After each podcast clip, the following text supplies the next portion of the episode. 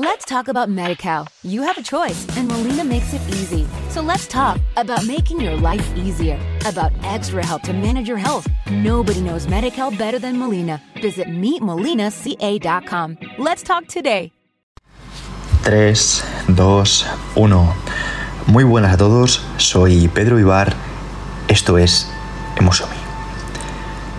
Hoy vamos a tratar uno de los temas que a nivel personal me parecen más determinantes en lo que se refiere a una calidad de vida. Marco Aurelio ya dijo hace unos 2300 años que la calidad de nuestra vida estaba determinada por la calidad de nuestros pensamientos. Y es importante entender que una de las mejores maneras que tenemos para expresar nuestros pensamientos son nuestros hechos.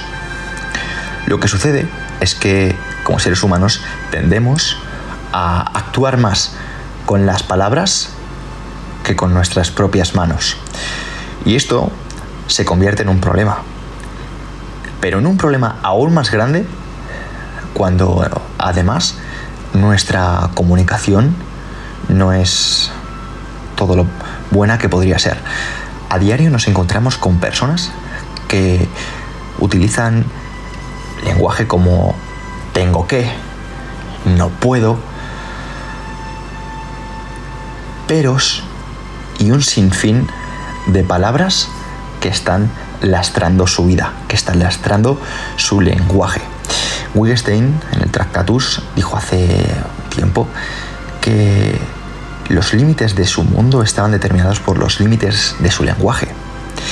Todo esto parece que indica que el lenguaje está enfocado en, utilizar palabras más positivas o palabras que intenten aportarte o animarte a ir en una dirección. Ok, entonces, dicho esto, parece que tener un lenguaje más positivo indicaría que mm, todo esto podría facilitar o mejorar nuestra vida. Bueno, como todo, hay un pero. No obstante, si este tipo de podcast te parece interesante, que sepas que cada vez que veo likes o cada vez que veo que lo compartes, me animas a hacer este tipo de temática. Para ello, hoy te propongo hablar de siete palabras que son mal interpretadas y sobreusadas en nuestro día a día y nos damos cuenta que están perdiendo su valor. Hay palabras muy poderosas, hay palabras muy potentes que están perdiendo fuerza. La primera, felicidad.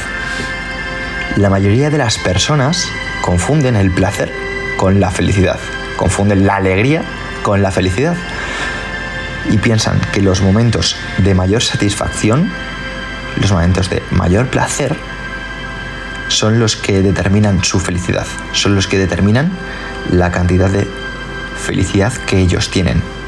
Cuando en realidad lo único que significa es que están satisfechos con un momento adecuado. La verdadera felicidad es la realización. Cuando encuentras cosas en tu vida que te preocupan tanto y estás dispuesto a luchar y sacrificarte por ellas. Cuando estás siguiendo algo más grande que tú mismo. Cuando estás actuando congruentemente, aunque las decisiones a corto plazo sean duras, sean difíciles. Punto número dos y punto número tres. Siempre y nunca. Estas palabras están súper usadas. El ser humano de hecho, tiende a sobredimensionar las cosas simplemente porque les pasa a ellos. Y con todo lo que está sucediendo a raíz del COVID, muchas personas se han dado cuenta que los cisnes negros, sucesos de alto impacto no predecibles, pueden cambiar la vida que estábamos acostumbrados. De hecho, hay muchas personas se han dado cuenta de que ese siempre o que ese nunca no están siempre y no están nunca. Número 4. Amor. La gente confunde el afecto, el apego y la validación con el amor. Asumen que el amor ocurre cuando algo los hace sentir tan bien que no pueden imaginarse haciendo otra cosa. Y el verdadero amor está determinado por hacer cosas sin esperar nada. Evidentemente, cuando estamos invadidos por tanta información confusa, por medios de comunicación, por películas que incluso empachan de los dulces y de los que son y de cómo hablan del amor y cómo identifican el amor, este término se confunde. El amor no es la relación que tienes con una persona en concreto. El amor es actuar sin esperar nada, sea hacia ti mismo, como amor propio, como actuar con disciplina, con valor,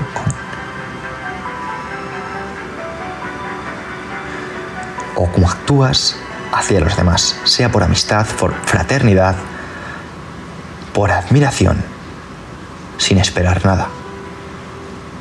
Yo siento amor cuando alguien en concreto me escribe sabiendo que es muy probable que no le conteste.